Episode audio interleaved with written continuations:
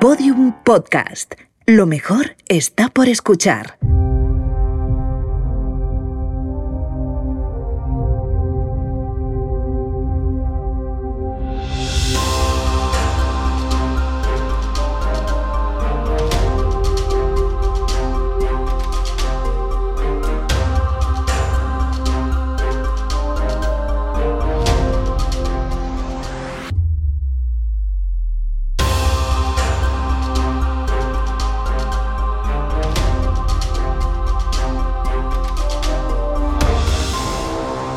Gran Apagón.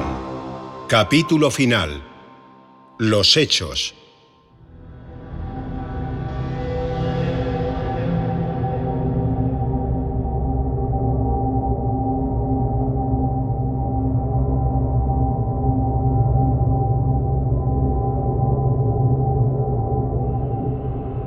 El 11 de abril de 2018, se produjo una virulenta perturbación geomagnética en la superficie del Sol.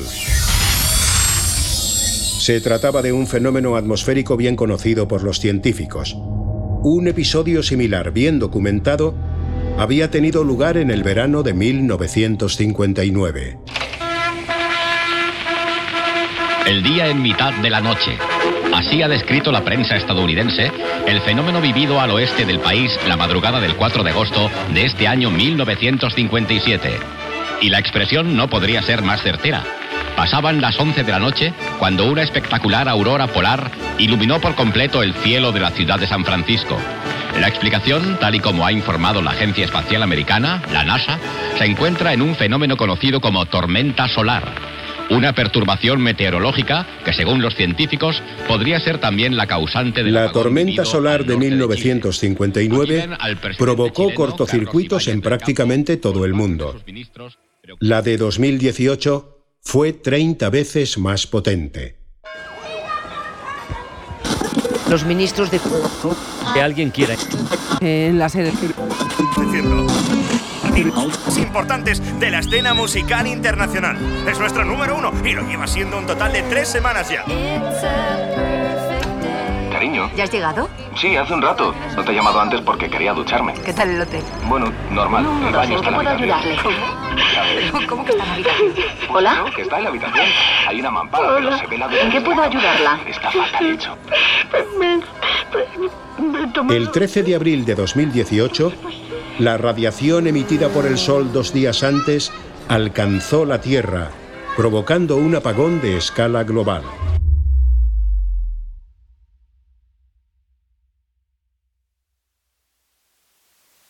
Los satélites dejaron de funcionar, también los transformadores eléctricos y todas las radiocomunicaciones. El planeta se quedó a oscuras y en silencio.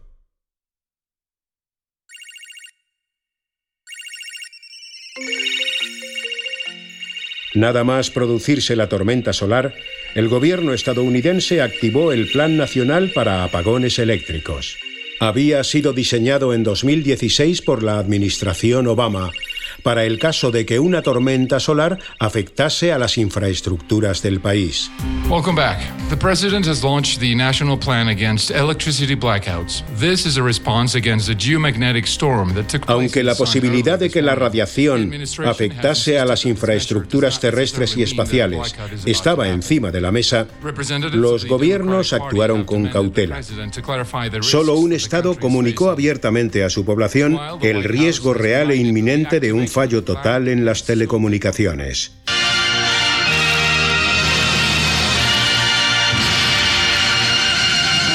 조선노동당 위원장이시며 조선민주주의인민공화국 국무위원회 위원장이시며 조선인민군 최고 사령관 Corea del Norte. 우리 당과 국가 군대 최고領導자 김정은 동지께서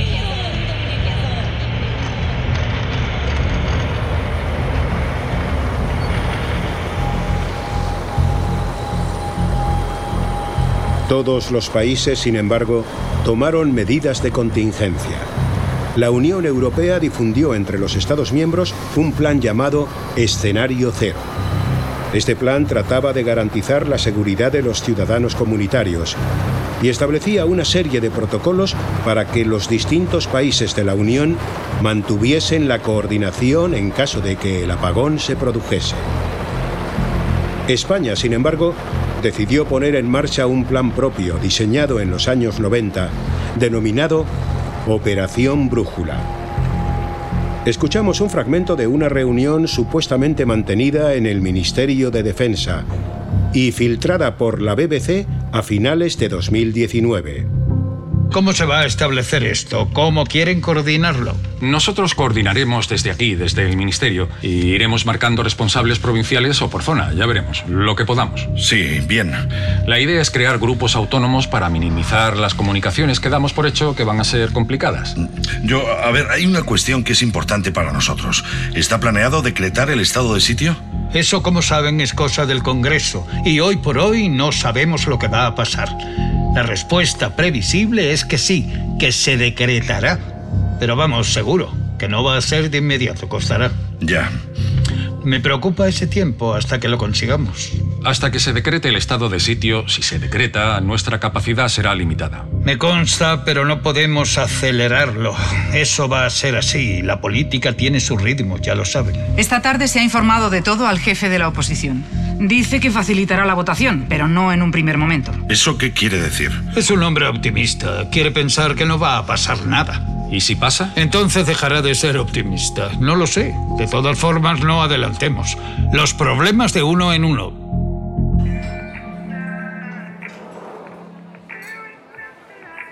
El 12 de abril de 2018, mientras la operación Brújula se ponía en marcha, el director del Departamento de Seguridad Nacional citó a los presidentes de los siete principales conglomerados mediáticos del país. Entre todos sumaban la práctica totalidad de las televisiones, radios y periódicos. Se encontraron en la cafetería de un céntrico hotel de cinco estrellas de Madrid, muy cerca del Congreso de los Diputados. Allí, el director de Seguridad Nacional les hizo partícipes, of the record, de la posibilidad de un apagón inminente, así como de las medidas que el gobierno estaba tomando. Se produjese o no el apagón, aquella información debía ser considerada extremadamente sensible, y su publicación pondría en riesgo la seguridad nacional. Los siete empresarios aceptaron bloquear cualquier noticia al respecto en los medios que poseían. La operación Brújula se había diseñado para un escenario de guerra biológica. Su objetivo era garantizar la seguridad de la ciudadanía en un contexto de incomunicación total y escasez de comida y de agua. Con tan poco margen, sin embargo, el plan solo se pudo implementar parcialmente. La operación Brújula requería 40 días de preparación. Los responsables de Interior, Defensa y Protección Civil tuvieron que implementarlo en apenas uno. Decidieron dar prioridad a tres ejes. El primero fue la producción de unos paquetes de supervivencia que serían repartidos entre la población en caso de que el apagón tuviese lugar. Estos paquetes incluían agua embotellada, comida enlatada, linternas y pilas. Dada la evidente imposibilidad de producir los 50 millones que hubiesen sido necesarios, se decidió concentrar el reparto entre las personas que vivían en zonas apartadas y se encontraban, por tanto, en una posición más vulnerable.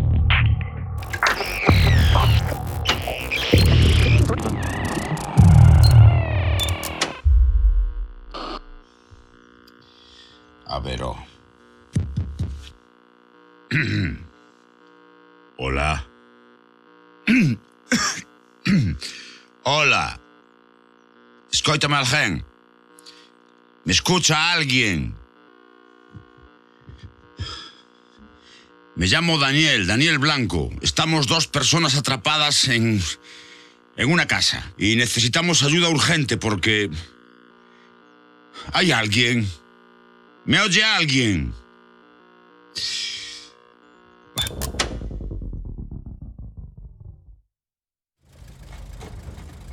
El segundo eje de la Operación Brújula contemplaba la protección de los bienes más valiosos del país.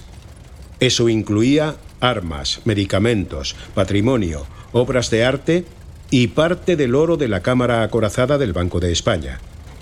Durante las 24 horas previas al apagón, todos esos bienes fueron trasladados en camiones militares a emplazamientos secretos por todo el país. programa he dicho que tenía una prueba que podía ser irrefutable de que nuestro gobierno sabía lo que iba a pasar. Y esa prueba, en realidad, son varias pruebas. Varios camiones. ¿Camiones? Sí. Muchos amigos eh, me alertaron de, lo mismo, por Twitter y por Facebook. El jueves por la noche, solo unas horas antes del gran apagón, se vieron varios camiones alrededor del Museo del Prado. Fuera, aparcados, en la, en la parte de atrás. Que esto no habría llamado la atención de nadie de no ser por un, por un detalle. Y es que el viernes, el día del gran apagón, el museo no abrió. Sin dar ninguna explicación. Sí, si algún amigo pasó por allí se fijaría. De hecho, había un montón de turistas enfadados porque, claro, tenía que abrir. Es que era un día normal. Pero ¿por qué no abrió? ¿Puede tener alguna relación con esos camiones que se vieron la noche anterior? No sé, Mauricio, ¿tú qué dirías? Hombre, pues para mí con lo que has contado es obvio. Entonces... Pues que esos camiones muy probablemente estaban allí para llevarse los cuadros del museo. Eso creo yo también. Yo creo que alguien pensó que no era buena idea que esas obras maestras, de un valor lógicamente incalculable, se quedaran dentro de, de un museo en mitad de Madrid durante un apagón como este. Y creo que alguien ordenó que se los llevaran de allí. En mitad de la noche, con nocturnidad, sin que nadie se enterase. Pero bueno, claro, esto es solo, solo una teoría. Es solo una teoría, Sí, ¿eh? sí, nada sí. más, nada más.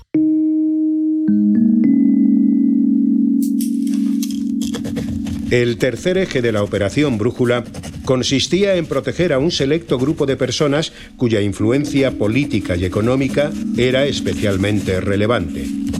Esas personas figuraban en una lista que se actualizaba cada año y que permanecía custodiada por el Departamento de Presidencia, cualquiera que fuese el color del gobierno. En abril de 2018, esa lista contenía más de 300 nombres. El gobierno se encontró entonces con un doble problema. ¿Dónde resguardar a aquellas personas y dónde proteger aquellos bienes? Alguien entonces puso sobre la mesa el proyecto Islero. En los terrenos de la ciudad universitaria de Madrid tiene sede el Centro Nacional de Energía Nuclear de la Moncloa. Está formado por un conjunto de edificios de líneas modernas donde se encuentran las instalaciones de la Junta que rige esta entidad. Aquí está el reactor tipo piscina de 3 megavatios de potencia que acaba de ser instalado. El mineral empleado es español y procede de Andújar, en plena Sierra Morena. Durante los años 60 y fruto de la tensión con Marruecos, el gobierno franquista trató de desarrollar en secreto una bomba atómica. Finalmente, y a pesar de que el proyecto se prolongó durante casi una década, acabó siendo suspendido debido a presiones externas. As we look at the prospects for peace, we see that we have made significant progress at reducing the possible sources of direct conflict between us. But history tells us La única parte del proyecto Islero que llegó a culminarse fue la construcción de una red de refugios nucleares repartidos por toda la geografía nacional. Refugios que solo la familia real, el gobierno y los más altos mandos del ejército conocían. ¿Sí? Señora Herreros, Sí, soy yo. ¿Quién es? le llamo del Departamento de Presidencia del Gobierno. ¿Tiene cinco minutos? La mañana del 12 de abril de 2018, 324 personas fueron contactadas por el gobierno. Se les informó de que existía el riesgo inminente de un colapso energético y se les ofreció alojamiento en aquellos refugios secretos, cuya ubicación no les fue comunicada. Pero tengo que llevar algo. Eh, ropa y sus productos de higiene nada más, como si fuese un hotel, lo mismo que llevaría un hotel. 213 personas aceptaron. De ellas, casi la mitad vivían en Madrid. Se establecieron varios puntos de recogida allí donde estaban los camiones, el Banco de España, la Agencia de Medicamentos, el Museo del Prado. Hola, me han citado aquí a las nueve. Sí, entre al museo e identifíquese a mis compañeros, por favor. ¿Pero dónde vamos? Hable con ellos, por favor. Ellos le explicarán todo. La noche del 13 de abril de 2018, una serie de camiones militares trasladaron a aquellas 213 personas hasta los viejos refugios del proyecto Islero, en completo secreto.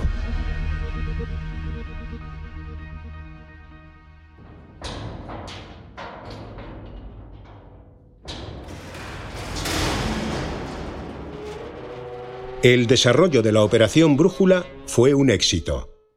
El más importante patrimonio del país fue distribuido entre los refugios. Parte del oro del Banco de España se repartió en siete cámaras acorazadas distintas, y los hombres y mujeres más ricos y poderosos fueron realojados en plena noche sin que nadie se percatase de ello. Todo se hizo en solo 24 horas. La luz regresó el 3 de julio de 2018, tras 82 días de oscuridad. Son las 6 de la mañana, las 5 en Canarias.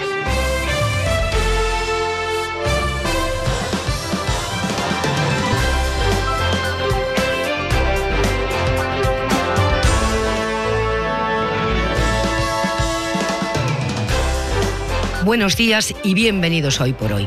Aquí nos tienen otra vez, tras casi tres meses en silencio, con mucho que contar, con mucho que analizar en las horas que tenemos por delante.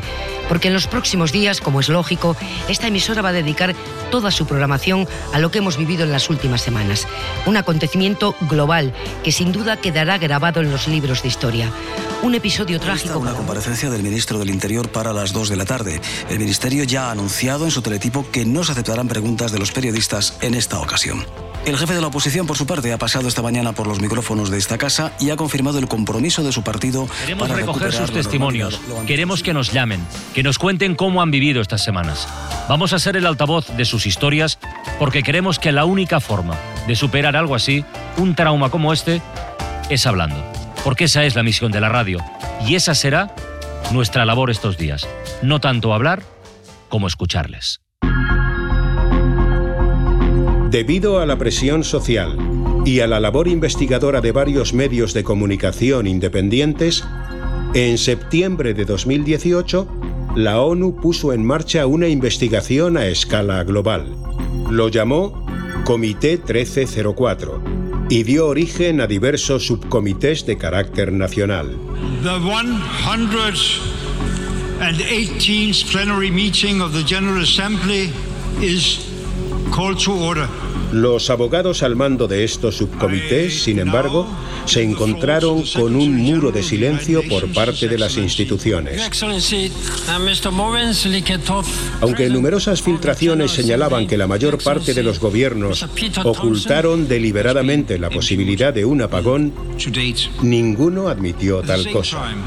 As we move to the final decision, we must focus on forging consensus Muchos de los responsables de los subcomités acabaron dimitiendo.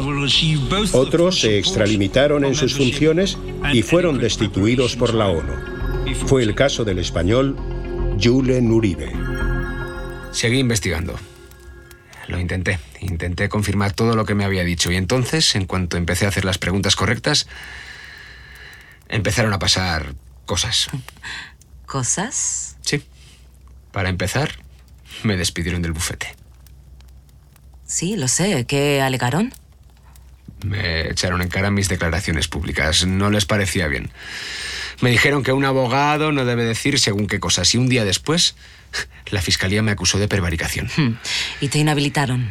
Durante 16 años, sí. Fue el juicio más rápido que he visto en mi vida. Era como si el Supremo estuviese deseando quitárselo de encima. Y dejaste el comité 1304. Digamos que me convencieron para que lo dejara. ¿Quién? Ellos. La ONU. Ellos mismos.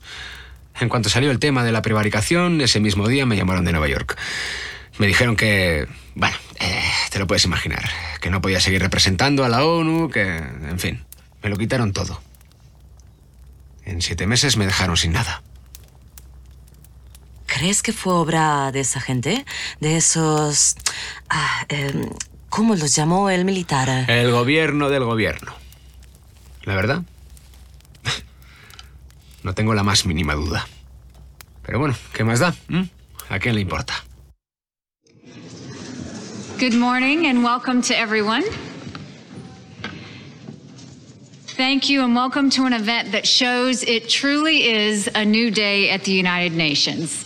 El Comité much for being 1304 presentó sus conclusiones el 14 de diciembre de 2020 en la sede de Nueva York. El informe resultante, de más de 30.000 páginas, sostenía que todas las pruebas encontradas eran circunstanciales y que no había manera concluyente de saber quién estuvo al corriente del apagón, si es que alguien lo estuvo. and transparency to the UN. El informe incluía un epílogo donde se recomendaba a todos los países establecer mecanismos técnicos para evitar más apagones en el futuro. Tal cosa implicaba reducir el nivel de desarrollo tecnológico y entrar en una fase de decrecimiento, idea que ningún país aceptó. Tras el apagón de 2018, el nivel de actividad solar se mantuvo en índices anormalmente altos. Muchos científicos, entre ellos varios premios Nobel, advirtieron de que podíamos estar a las puertas de una tormenta geomagnética más intensa que la anterior. A ver, Antonio, explícame eso más despacio. A ver, favor. Ángel, céntrate. Me centro. Hubo una tormenta solar, ¿recuerdas? Aquella que provocó el gran apagón de tipo X9, una tormenta solar de muchísima intensidad. Sí, me suena, me suena el rollo. Bueno, pues todo el mundo esperaba que después de ese pedazo de tormenta la actividad solar empezase a bajar. Pero porque es lo que se espera, los ciclos solares duran más o menos 11 años y la actividad solar va así, primero sube, luego baja. Primero sube y luego baja, ok, lo Eso tengo. es, eres un genio. Bueno, pues esta vez no ha ocurrido. Desde 2018, desde esta tormenta solar que provocó el apagón, la actividad solar no ha bajado, al contrario, ha seguido subiendo. Y esto nunca lo habíamos visto ni nunca habíamos tenido tantísima radiación solar. Ya, o sea, me estás diciendo así con esa tranquilidad que va a haber otro apagón. No, no, no, te estoy diciendo que puede haber otra tormenta solar. Y no lo estoy diciendo yo, lo están diciendo los científicos, lo está diciendo la NASA desde hace varios meses. Y eh, lo que dicen es que si hubiera una tormenta solar ahora, con esta actividad que estamos registrando en el Sol, podría ser todavía más intensa que la de 2018. Otro apagón. Otro apagón. Pues genial, porque así por fin mejorará la televisión de este país. Muchísimas gracias, Antonio Martínez Ron. Gracias. Los gobiernos hicieron caso omiso de aquellas advertencias. Hasta que el 9 de febrero de 2021, el presidente de Estados Unidos compareció inesperadamente en televisión. Sin embargo, Nuria, insisten... Nuria, perdona, perdona que te interrumpa, pero me están diciendo, según parece, Donald Trump está compareciendo en directo. Lo está haciendo ahora mismo a través de las principales cadenas norteamericanas. No sabemos de qué se trata, pero vamos a intentar conectar con Radio Caracol, que está emitiendo la comparecencia. Lo está haciendo ahora mismo, con traducción simultánea. Compañeros de control, ¿es posible? ¿Podemos oírlo? por el compromiso que esta administración siempre ha mantenido. Hace dos horas el Space Weather Prediction Center nos ha comunicado que se ha producido una tormenta solar de clase X10. Esto quiere decir que sus efectos son potencialmente devastadores para las infraestructuras eléctricas Donald Trump vient d'annoncer qu'une tempête de niveau 10 a frappé leur territoire. L'Élysée a d'ores et déjà safe, although they have not ruled out the possibility of a blackout. At this moment, a tense calm is in the air. ha generado toda clase de reacciones internacionales, también las quejas de algunos mandatarios. Se desconoce por qué las agencias estadounidenses no comparten esta información directamente, lo que podría haber Y la noche del 10 de febrero de 2021,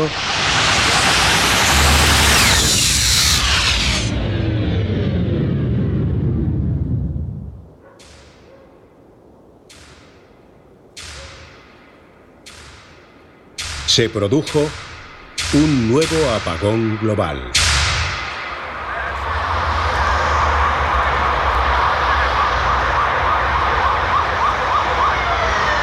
Esta vez, el caos se concentró en las primeras horas. Después, la sociedad fue poco a poco sumiéndose en una resignada aceptación. Las oficinas bancarias abrieron sus puertas realizando todas las gestiones en papel, tal y como se había hecho hasta mediados del siglo XX. Eso animó a muchos empresarios a mantener en marcha sus negocios. También algunos medios de comunicación continuaron con su actividad, aunque de manera rudimentaria y con alcance limitado. Buenos días, son las 9 de la mañana.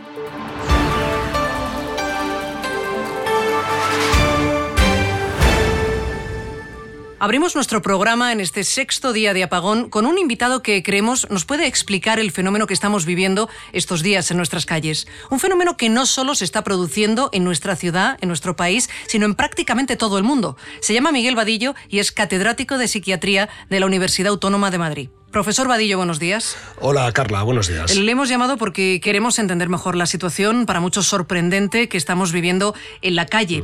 Hay gente en las tiendas, prácticamente como si no hubiese pasado nada. Los bancos están facilitando dinero a sus clientes y nosotros mismos estamos eh, aquí con limitaciones, con muchas limitaciones, pero seguimos trabajando. Algo que era impensable, recordemos, en el apagón de 2018, cuando todos nos quedamos en casa encerrados esperando a que pasara. Sí, en efecto, la capacidad adaptativa del ser humano es enorme y estos días se está demostrando. ¿Pero a qué se debe?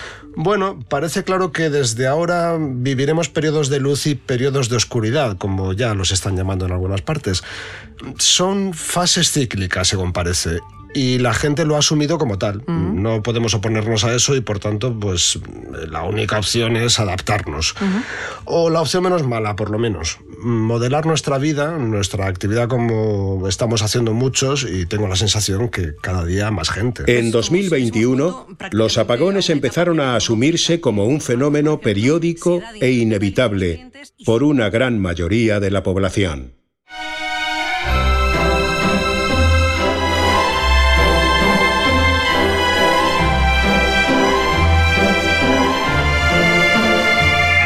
Paso.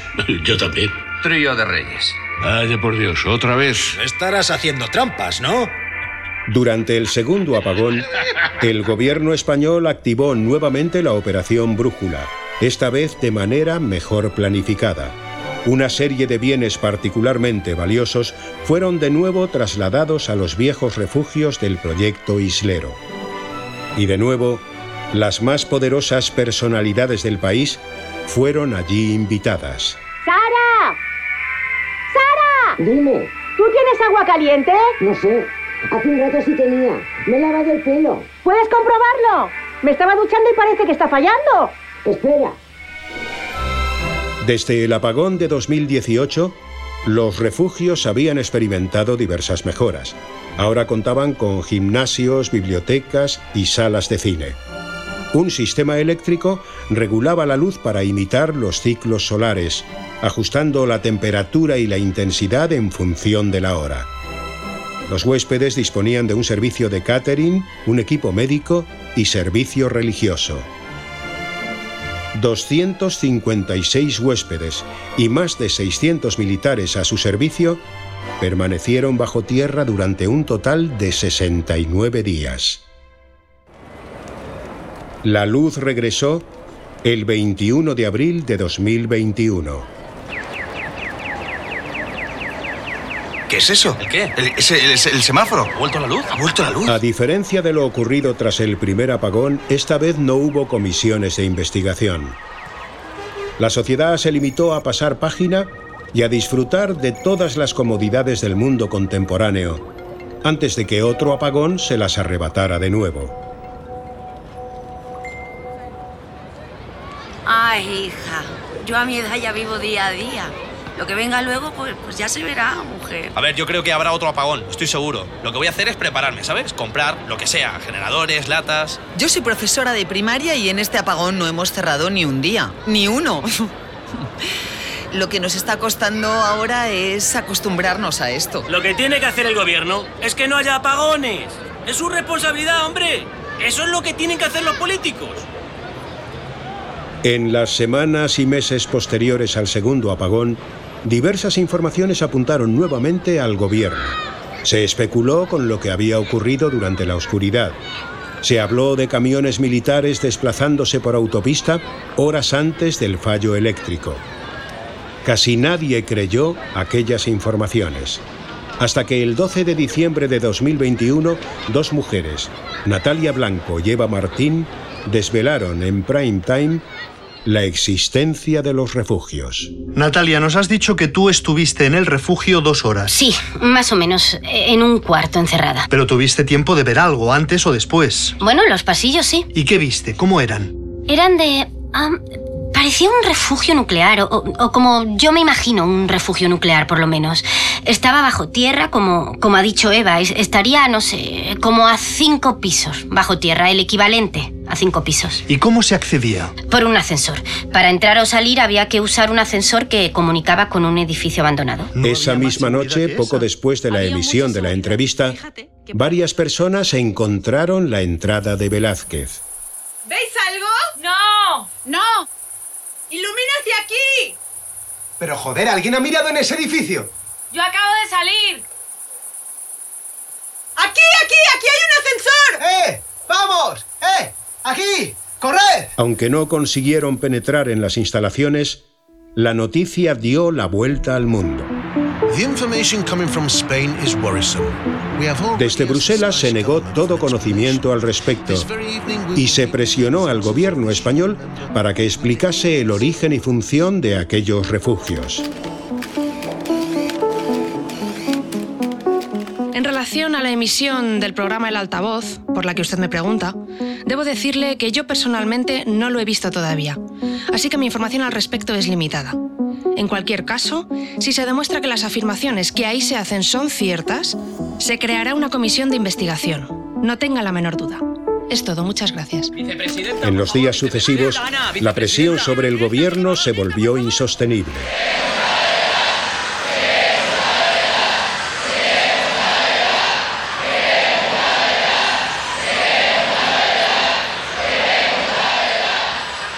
La primera manifestación en Madrid congregó a 600.000 personas. La segunda, 15 días después, a más de 2 millones.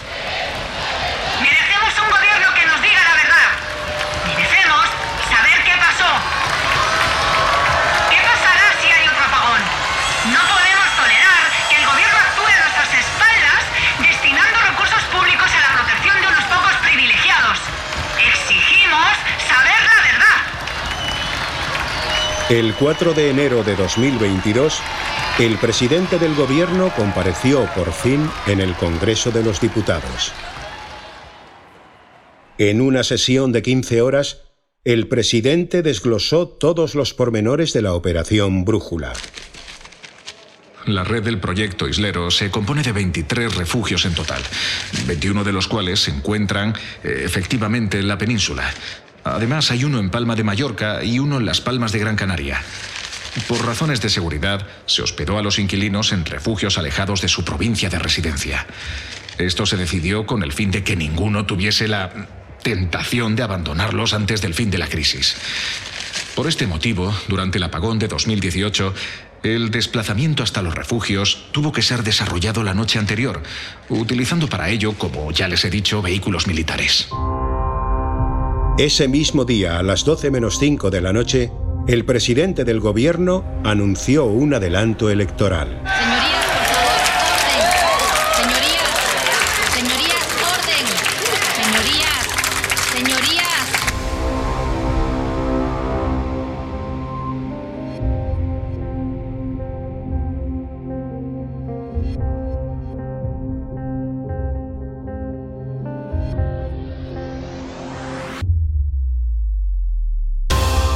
Los grandes apagones de 2018 y 2021 marcaron el inicio del mundo que se avecinaba. Una sociedad que nada se parecería a la de las primeras décadas del siglo XXI. Un nuevo mundo con nuevos desafíos y nuevas limitaciones. En los años venideros, las tormentas solares, cada vez más frecuentes, acabarían dando lugar a un nuevo modelo social y económico en nuestro planeta. Pero eso, como suele decirse, es otra historia. El Gran Apagón está escrito por José Antonio Pérez Ledo, realizado por Roberto Maján y dirigido por Ana Alonso. This is the emergency broadcast system. This is not a test. Puerta cerrada. Procedemos. La nueva ficción de Podium Podcast se escribe con Z. Z. Z. De zombie. ¿Quién ha sido el maldito inútil que se ha encargado de realizar los controles? ¿Qué cojones?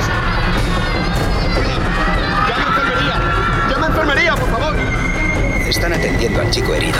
Luego procederán con el control analítico. ¡Agáchese! ¡Abajo, abajo! ¡No disparen, no disparen!